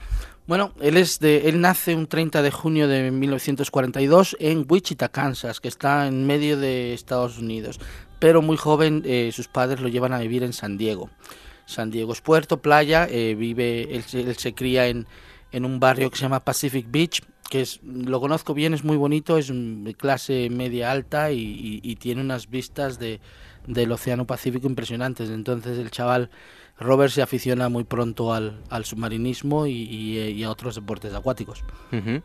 Y bueno, ya nos lo has dicho, su gran hallazgo, eh, por lo que es mundialmente conocido, es el Titanic. ¿Cómo termina descubriendo el, Titanic? Él, él, desde muy joven empieza a trabajar para la Northrop Aviation, pero eh, en la división de sistemas oceánicos, ¿no? Entonces él desde él, quiere desarrollar eh, mini submarinos para que se puedan explorar los fondos marinos. Eh, pero también cuando estaba en la universidad, él, se matricula bueno, y se gradúa en, geología y, química, eh, también participa en un programa del ejército que es muy común en los Estados Unidos, en las universidades, para preparar a futuros eh, oficiales. Entonces, él, viene, él, es militar. Creo que fue en 1967, el ejército lo llama filas, pero él, convence, él los convence que lo trasladen a la Marina y se convierte en oceanógrafo de la, de la Marina. Entonces, eh, esto, bueno, esto no lo cuenta muy directamente porque es, eh, dijéramos, material confidencial, pero se sabe que él trabajó en, en, en, nuevos mapas, en construir nuevos mapas, tanto de los fondos atlánticos como pacíficos, eh, para la Marina norteamericana.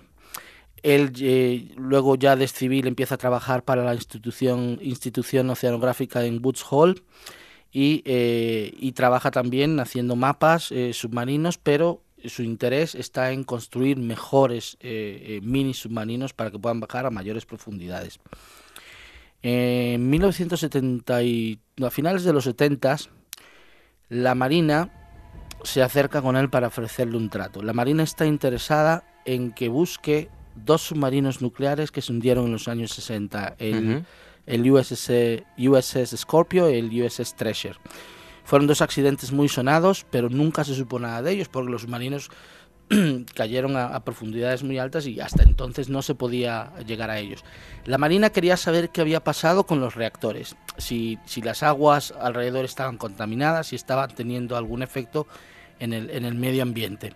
Y le propuso a, a Ballard que si encontraba los, estos dos submarinos, o que si al menos lo intentaba buscarlos, la Marina financiaría su búsqueda del Titanic. Eh, se había aficionado también un poco a la arqueología marina, a todo lo demás, porque él desde niño, eh, había, eh, eh, cuando era niño, leyó el libro de Julio Verne de 20.000 leguas de ¿Cuánto daño ha hecho Julio Verne? Ya, ya, ya, ya. Yo, fue uno de los primeros libros que yo leí. Bueno, todo lo contrario, daño, no es la palabra. Ha hecho mucho bien. Totalmente. El caso es que encontró los dos marinos, y, bueno, la Marina le dijo, vale, ahora te pagamos la búsqueda del Titanic. Pero la búsqueda de los submarinos le ayudó mucho porque al encontrarlos él se dio cuenta de pues, que los eh, habían implosionado por la presión del agua, ¿no? Y que habían dejado un rastro, un rastro de, trozos, dijéramos, de metal en un, en un área bastante amplia. Entonces, eh, Ballard dijo, pues seguramente el Titanic le pasó lo mismo. Entonces lo que vamos a hacer es, vamos a rastrear en, zonas muy amplias y vamos a buscar no el casco del, del, barco, que va a ser más difícil, sino que vamos a buscar restos, trocitos. Y en el verano del 85, pues se puso a buscar.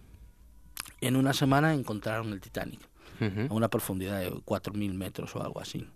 Él no quiso revelar en un primer momento la localización ni quiso tocar nada. De, hecho, él en, sus dos eh, em, expediciones al, Titanic eh, no sacó ningún objeto porque para él es una tumba, ¿no? Y, pues piensa respetarlo.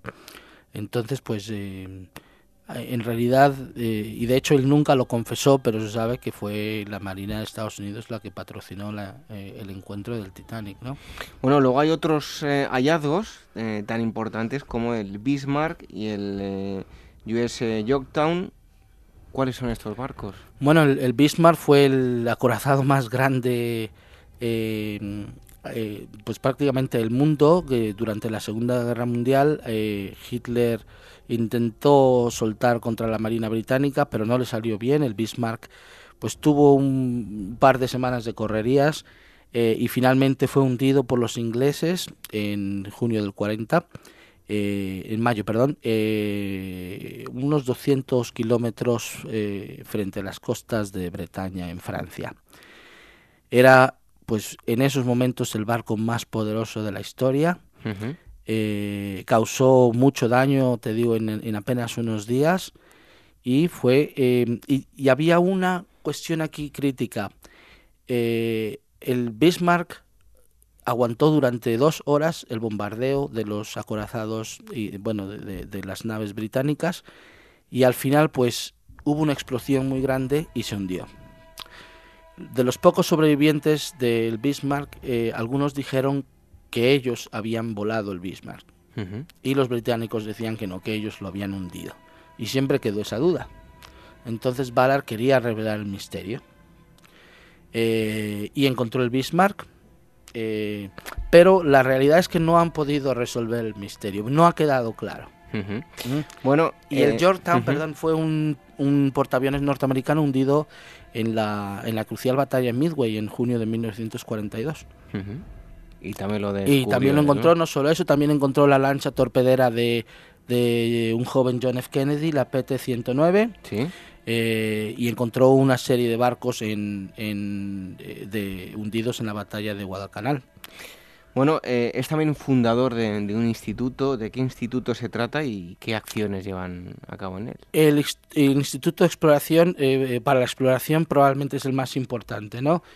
pero tiene varios ahora. Tiene también ahora el proyecto Jason o Jason y, y todos ellos promueven la exploración marina tanto para fines biológicos como para fines geológicos o históricos, arqueológicos.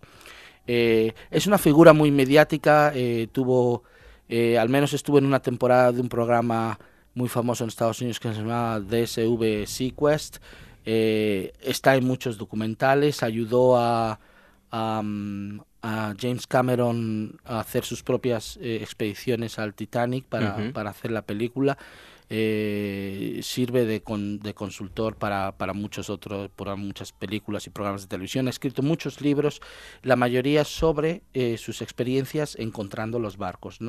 Eh, dos o tres sobre el Titanic, uno que se llama Los barcos fantasmas, sobre los famosos naufragios de la historia. Tiene un libro muy importante también sobre los, naufragios de, de la batalla del Guadalcanal. Y, y bueno, ese esa, esa fama la aprovecha para recaudar fondos, para iniciar proyectos.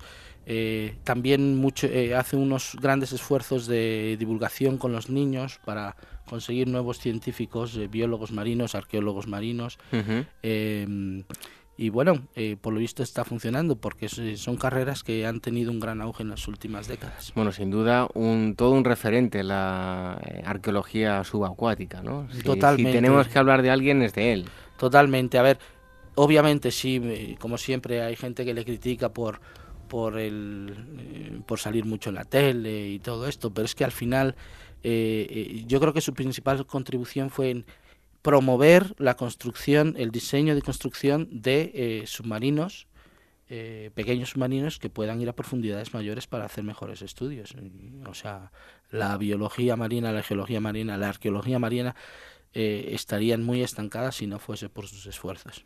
Fíjate que muchas veces se critica a, ciertos científicos, no, no voy a dar tampoco nombres, no merece la pena, pero en ciertas ocasiones se les critica que si se han vuelto unos auténticos eh, showman, que deberían centrarse más en lo suyo. Eh, yo te voy a decir una cosa, creo que todas esas personas, y podría dar muchos nombres, me parece muy bien porque de alguna forma que montan un show en la televisión, pues sí, pero es que gracias a eso están dando a conocer tanto la historia como la ciencia como muchas otras cosas. Yo no estoy en contra de ello. No, no, no, yo tampoco. y a ver, la gente tiene que pensar que, pues sí, a lo mejor eh, pueden pasar mucho tiempo haciendo esto y tiempo que podrían dedicar a, la investigación pura, pero están, primero, están creando carreras con las nuevas generaciones y segundo están consiguiendo que haya fondos para todo este tipo de, investigaciones, ¿no? Porque, porque no es fácil para la ciencia conseguir fondos. Y, yo creo que pues todo esto, eh, eh, todos estos documentales, programas de televisión, libros, apariciones, em, sirven para que, para que la gente done, para que la gente compre libros eh, y los libros también em, son parte de, de de la entrada de dinero para las expediciones, ¿no? A ver, tú lo sabes muy bien, que no tenemos más expediciones porque no hay dinero. Podría haber 10.000 excavaciones más. Totalmente de acuerdo. Bueno, Jesús, muchísimas gracias por haber estado con nosotros. Eh, nos has acercado hoy la vida, la interesante vida de Robert Ballard, eh, descubridor del, Titanic, con esa financiación que mucha gente seguro que desconoce del gobierno americano. Eh, te puedes leer en tu blog en Ciencia Histórica, lo meten en Google y lo van a encontrar. Y el Twitter es arroba Ciencia. Y ahí van a poder aprender historia, pero es que además se lo van a pasar bien porque nos cuenta cosas eh, muy curiosas, Jesús. Y algo de ciencia también. Algo de ciencia también, que siempre lo, digo yo de la historia, pero también de, ciencia, historia de la ciencia también, ¿no? ¿Y ciencia de la historia? Eso es. Bueno, que te esperamos aquí muy pronto, ¿eh? Muchas gracias, David. Un fuerte abrazo. Un placer.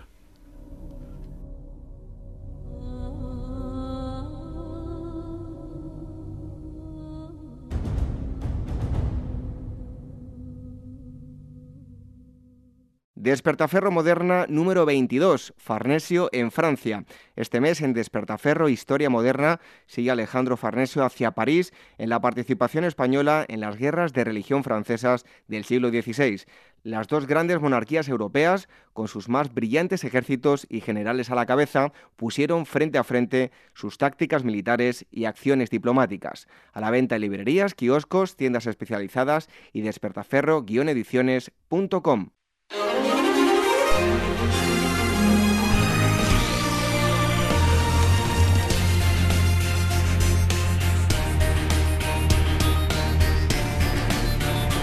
La música nos lo indica, es el momento, como siempre, eh, pues para las actividades, las novedades de libros, las noticias, en fin, un poco de todo que siempre nos acerca Manuel eh, Campos y Gisela eh, Payés, los dos editores de Meta Historia, pueden encontrar eh, más información en su página web, en metahistoria.com eh, o también el Twitter que es arroba metahistoriacom. En Facebook también lo van a encontrar muy fácil.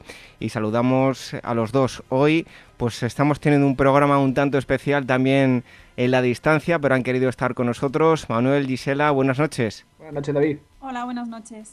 Así que lo mejor es empezar con las novedades editoriales con Manuel y en primer lugar nos vas a hablar de la historia de las culturas políticas tanto en España como en América Latina, ¿no? Así es, esta semana se han publicado los dos últimos volúmenes de una colección de seis que, han editado Marcial Ponce Ediciones de Historia y Prensas de la Universidad de Zaragoza que como su nombre bien indica, abordan las historias políticas, la historia de las culturas políticas en España y en América Latina en los dos últimos, los dos últimos siglos. Los libros, seis en total, cuatro sobre España, dos sobre América Latina, abordan pues, la visión del mundo que han tenido estas dos regiones, sus culturas, la política y sus transformaciones a lo largo de los dos últimos siglos. Bueno, y ahora hablamos de, no sé si de literatura o no, pero desde luego que nos traes algo de Shakespeare. Eh, no es literatura exactamente, es historia, pero bueno, como estamos de centenarios, eh, todos sabemos que Shakespeare y Cervantes son, son las dos únicas personas que muriendo el mismo día murieron, fallecieron con 10 días de diferencia, y en su cuarto centenario, en España, hemos prestado mucha más atención a Cervantes, como, como es lógico, pero no nos debemos olvidar tampoco de Shakespeare. Y este libro, de Frank Kermode, editado por, por la editorial Debate, no aborda tanto la figura del dramaturgo inglés, sino los años que le tocó vivir aborda pues eso, la Inglaterra de finales del siglo XVI y principios del XVII, que era tan convulsa como cualquiera de las tragedias de Shakespeare. Bueno, y otro, comenzamos este libro con un titular sorprendente, seguro que mucho se lleva las manos a la cabeza porque, bueno, hay que tener otra mentalidad para entenderlo, ¿no? Pero el hierro, eh, tiempo atrás, era más caro que el oro y hay un libro que nos habla a través de 60 historias, eh, de alguna forma, para explicarnos la economía mundial, ¿no? Así es, es, decir, es un libro editado por la, por la editorial Ariel, del profesor italiano Alexandro Giraudo, y son, es un libro muy divulgativo, muy ameno, en el que a través de 60 capítulos pues hablan de pequeñas anécdotas o pequeños sucesos de, la economía que nos sirven para comprender un poco la historia de la humanidad. Por ejemplo, hay capítulos tan curiosos como el uno dedicado a por qué los holandeses cedieron el control sobre la isla de Manhattan para quedarse con una pequeña isla de Indonesia, que era la primera productora de, mundial de nuez moscada, por, por, el afán de algunos gobiernos de poner tasas, por ejemplo, a las ventanas, a los polvos para las, las pelucas o incluso a la sombra de los edificios. Son pequeñas historias que nos sirven para comprender un poco mejor la historia de la humanidad. Bueno, pues libros, ya tienen ahí tres opciones eh, para este tiempo que ya comenzamos con el calor. Seguro que muchos están preparando sus vacaciones. Aquí tienen tres opciones para estas vacaciones. Y ahora les ofrecemos actividades. Gisela, en primer lugar, nos vas a hablar de escritura jeroglífica. Efectivamente, en la próxima semana, del 13 al 17 de junio, en la térmica de Málaga, va a tener lugar este curso, cuyo objetivo es formar a pues, a, los alumnos sobre las ideas introductorias de, de, jeroglíficos, vaya, em, con temas sobre la historiografía, con los materiales, con eh, los conceptos básicos. Em, el curso es impartido por profesores del Instituto de Estudios del Antiguo Egipto eh, en horario de tarde. Las plazas son limitadas, hay un máximo de 40 y el precio del curso es de unos 50 euros. Quien esté interesado en, en este curso, las inscripciones se pueden hacer a través de la web de la técnica. Interesante curso para todo el que quiera mm, acudir. Y ahora nos hablas de una presentación de un libro, en este caso La sombra de la leyenda negra. Cuéntanos, Gisela. A ver, como todos bien sabéis, uh, las preguntas sobre si hubo realmente una leyenda negra todavía continúan, por qué surgió, cómo surgió. A estas y otras preguntas van a responder el próximo lunes 13 de junio en Casa de América a las 7 de la tarde un, grupo de especialistas um, con motivo de la presentación del libro La sombra de la leyenda negra. La entrada es libre hasta completar aforo y algunos de los participantes serán los, los codirectores del libro, algunos catedráticos de historia como José Álvarez Junco, Santos Juliá, César Antonio Molina también, el, el director de la Casa de Lector y exministro de Cultura, así que estará repleto de especialistas para, para abordar un tema que todavía sigue trayendo cola. Bueno, esto en cuanto a la presentación del, del, libro, pero también hay exposiciones, más actividades que cualquiera de ustedes pues eh, puede acudir si les interesa. En primer lugar, hablamos de Carlos Saura, España, años 50. Sí, esta semana os quiero traer una, una exposición sobre fotografía que tiene relación con el Festival Internacional de Fotografía Foto España que está teniendo lugar en, est en estos días. Y la exposición eh, va, se exhibe en la cárcel, el Centro de Exposición de Segovia. Se exhibe desde el pasado 8 de junio hasta el próximo 31 de julio y la muestra sobre todo es de 92 imágenes, 92 fotografías que Carlos Saura, que fue más conocido por sus películas, realizó en la España de los años 50 del siglo XX. Um, estas fotografías, por tanto, son un verdadero archivo fotográfico e histórico sobre, sobre los pueblos, sobre las gentes ¿no? que él fue descubriendo a lo largo de, de sus diversos viajes por, por, por España. La, la, exposición se puede ver en, en, como os digo, en la cárcel de Segovia hasta el 31 de julio y la entrada es, es libre para todo aquel que quiera acercarse. Bueno, actividades, eh, presentaciones de libros, exposiciones, pero ¿qué está pasando en el mundo de la arqueología, de la historia? Gisela han encontrado en Cerdeña un submarino británico desaparecido en la Segunda Guerra Mundial. Efectivamente, el buzo italiano Massimo Bondone, que está especializado en la búsqueda de naufragios históricos, ha descubierto a 8 kilómetros de Tabolara, que es una pequeña isla de la costa norte de Cerdeña, submarino británico que desapareció durante la Segunda Guerra Mundial, concretamente el HMS P-311. Ahora sabemos un poco más sobre cuál fue su, su destino. Sabemos que desapareció con 71, 71 marineros entre el 30 de diciembre del año 1942 y el 8 de enero de 1943, cuando se disponía a atacar a dos cruceros italianos, y simplemente no regresó, no se supo nada más de él. El descubrimiento del pasado domingo vuelve a poner en el tapete su historia y han empezado las especulaciones. La teoría más probable es que el hundimiento fuera causado por el choque con una mina, pero de momento todavía no hay certezas y habrá que hacer más análisis ¿no? para, para saber realmente los, las causas del hundimiento. Bueno, y en segundo lugar, nos vamos hasta Tarragona, a mil metros de altitud. Parece ser que han hallado restos romanos, ¿no? Efectivamente, unas prospecciones arqueológicas realizadas por el Institut Català d'Arqueologia Clásica um, afirman haber encontrado restos romanos a mil metros de altitud en las montañas de Pradas, en Tarragona. Las prospecciones se marcan en dos proyectos de investigación, sobre todo vinculadas con la guerra en época romano-republicana y la Segunda Guerra Púnica y sobre todo se han centrado en puntos, eh, digamos, estratégicos a nivel militar. Los investigadores han catalogado varios yacimientos que abarcan un periodo muy amplio. Desde la época romana se han localizado pues, monedas desde, desde mediados del siglo antes de Cristo hasta el siglo IV después de Cristo, pero también se han encontrado unas trincheras de la guerra civil.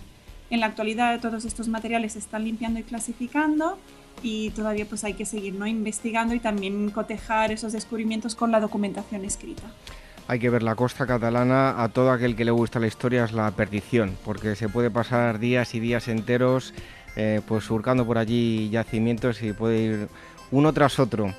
Bueno, pues em, si ustedes quieren estar informados de todo lo que pasa en el mundo de la historia, las actividades, aparte de la que nos, eh, las que nos trae aquí eh, Gisela como Manuel, eh, bueno, a lo largo de la semana vosotros desde vuestra página web Meta Historia enviáis boletines y reseñas para tener informados a todas esas personas hoy en día que tenemos tan poco tiempo, que vamos corriendo y la gente que pueda pensar, oye, ¿qué puedo leer? Vosotros les dais opciones, ¿no? Así es, cada semana solemos publicar dos o tres reseñas a la semana y las mandamos de las newsletters que tenemos en la página web, que se puede acceder muy fácilmente desde metahistoria.com. Pues ya lo saben todos ustedes, eh, metahistoria.com, en Twitter los pueden seguir, eh, arroba metahistoriacom y en Facebook también eh, están. Manuel Campos y Sela Payés, muchísimas gracias por haber estado una semana más con nosotros acercándonos tantas cosas interesantes. A ti David, buenas noches. Gracias a ti.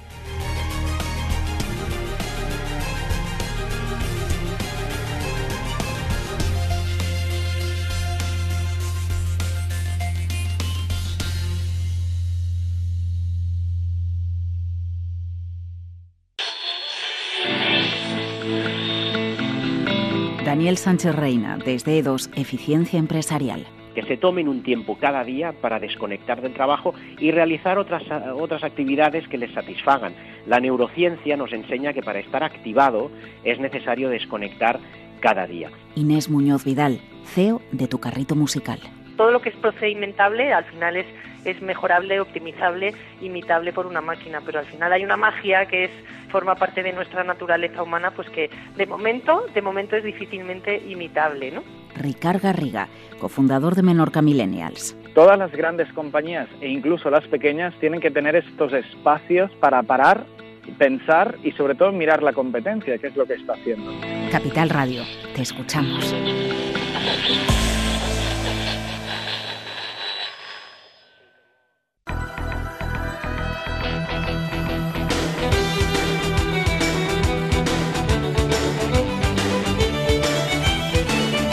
Turno de las efemérides y como ya hemos dicho anteriormente, pues hoy Irene desde la distancia, pero no nos ha querido perder esta cita, ya está con nosotros, así que comenzamos con el 11 de junio eh, de 1910, en este caso en España, el gobierno de José Canalejas autoriza el culto público de cualquier religión, causando un gran malestar en el clero que hasta ahora ostentaba el monopolio. El 11 de junio de 1985 muere tras permanecer en coma durante 10 años Karen Ann Kinlan, importante figura en el debate del derecho a morir. Su caso aportará preguntas fundamentales en cuestiones como bioética, eutanasia y derechos civiles. 12 de junio de 1935, en este día se firma el alto al fuego en la guerra del Chaco entre Bolivia y Paraguay, que termina con 100.000 muertos por las disputas de dos eh, multinacionales petroleras por el llamado oro negro. Otro 12 de junio de 1776, la Convención de Virginia adopta la primera Declaración de Derechos del Hombre, redactada por George Mason, quien a su vez se inspiró en la Carta de Derechos inglesa de 1689, convirtiéndose en uno de los grandes títulos de libertad de todos los tiempos. Llega el 13 de junio de 1913 y en este día los alpinistas Hudson Stack y Harry Carstens son los primeros en coronar la cumbre más alta de América del Norte, el monte McKinley en Alaska de 6.194 metros. El 13 de junio de 1965 muere en Jerusalén Martin Buber, filósofo y teólogo judío austriaco, partidario de la unión entre israelíes y palestinos, autor de ¿Qué es el hombre? El 14 de junio de 1940 las tropas nazis entran en París. Solo hace dos semanas que se han eh, evacuado a los defensores aliados a Gran Bretaña. Una semana después, el primer ministro francés, Henri Pétain, firmará un armisticio con los alemanes y formará, formará un gobierno colaboracionista. También un 14 de junio, pero de 1982, se produce la rendición de las tropas argentinas en Puerto Stanley, capital de las Islas Malvinas, dos meses después de iniciadas las hostilidades entre Argentina y Reino Unido. En la Guerra de las Malvinas han muerto casi 700 argentinos y poco más de 200 británicos. El 15 de junio de 1977 en España, tras 40 años de dictadura, ningún partido obtiene mayoría absoluta, aunque la Unión de Centro Democrático, con Adolfo Suárez a la cabeza, formará gobierno. En 1905, otro 15 de junio, en el Mar Negro, frente a la ciudad de Odessa, Rusia, que se encuentra en estado de excepción, el acorazado Potemkin enarbola la bandera roja, semilla de la revolución que fructificará 12 años después. Un 16 de junio de 1963, la cosmonauta rusa Valeria Terknova, de 26 años, se convierte en la primera mujer en el espacio al orbitar varias veces en torno a la Tierra a bordo de la nave Vostok número 6. El día 16 de junio de 1671, en la Plaza Roja de Moscú, es descuartizado Stenka Razin, jefe de la rebelión de los Kosakia del Zar en el sur de Rusia. Y vamos terminando con el 17 de junio de 1885 a bordo de la fragata francesa Iseri tras una accidentada travesía en la que ha estado a punto de naufragar arriba al puerto de Nueva York la Estatua de la Libertad, regalo del pueblo francés a los americanos con motivo del centenario de su independencia celebrada en 1876. 7 de junio de 1818 nace en París Charles Gounod, compositor francés de óperas como Romeo y Julieta, Safo y Fausto. Pues ahí estaban las efemérides esta semana, como ya hemos dicho, desde la distancia. La semana que viene ya tendremos a Irene en el estudio. Irene, gracias y te esperamos aquí de vuelta. Muchas gracias. Pues continuamos y apenas llega la despedida aquí en Agora Historia.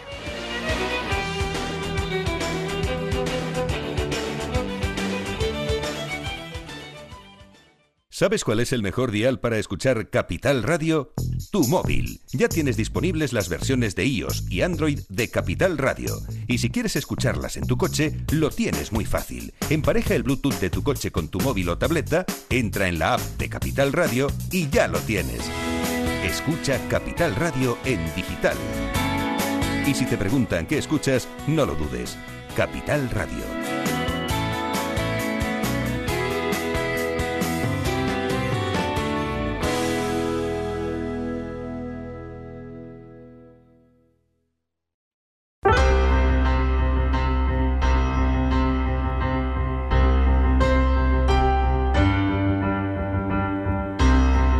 Llegamos al final de esta asamblea que celebramos en este, como siempre decimos, particular agora, un agora muy moderno y muy radiofónico y un agora que además eh, nos permite viajar a diversas épocas.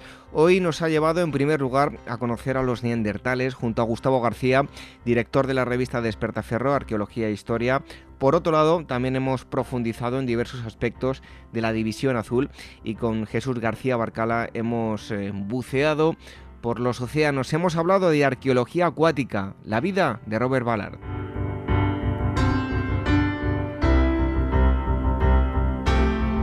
Y un anuncio importante, el que les queremos hacer, lo hemos hecho durante las dos semanas anteriores y hoy también se lo queremos decir, a finales de junio va a desaparecer uno de los podcasts que tenemos en iTunes. Tenemos dos y uno de ellos va a desaparecer. ¿Cuál de ellos? Pues eh, eh, vamos a eliminar aquel que tiene las letras de Ágora en color negro. Además, únicamente tiene disponibles 20 eh, episodios, los últimos 20 programas para descargar. Se tienen que suscribir todos ustedes al que tiene la carátula con las letras en color ocre y pone eh, nuevo. Y además tiene todos los episodios disponibles, todos los programas con este 144 para descargar. Así que recuerden que tienen que mm, suscribirse a ese de las letras de color ocre. Y además les vamos a agradecer que nos dejen comentarios tanto en iTunes también como en iBox.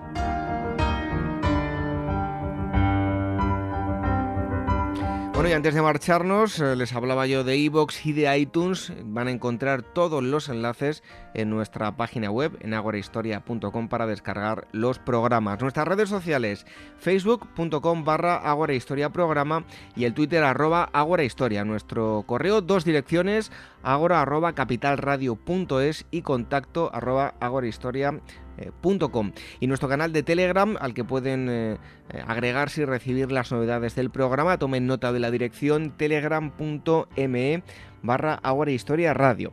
Así que dicho todo esto, tenemos una nueva cita el próximo sábado a las 22 horas, como siempre, la sintonía de Capital Radio y también nos pueden escuchar los domingos a través de Radio Sapiens. Y hoy nos despedimos con eh, una frase de Louise eh, L. Hay, escritora y oradora estadounidense. Dice así, cada vez que decimos no sé, nos cerramos la puerta de nuestra propia fuente de la sabiduría, que es infinita. Buenas noches, hasta el próximo sábado. Sean felices.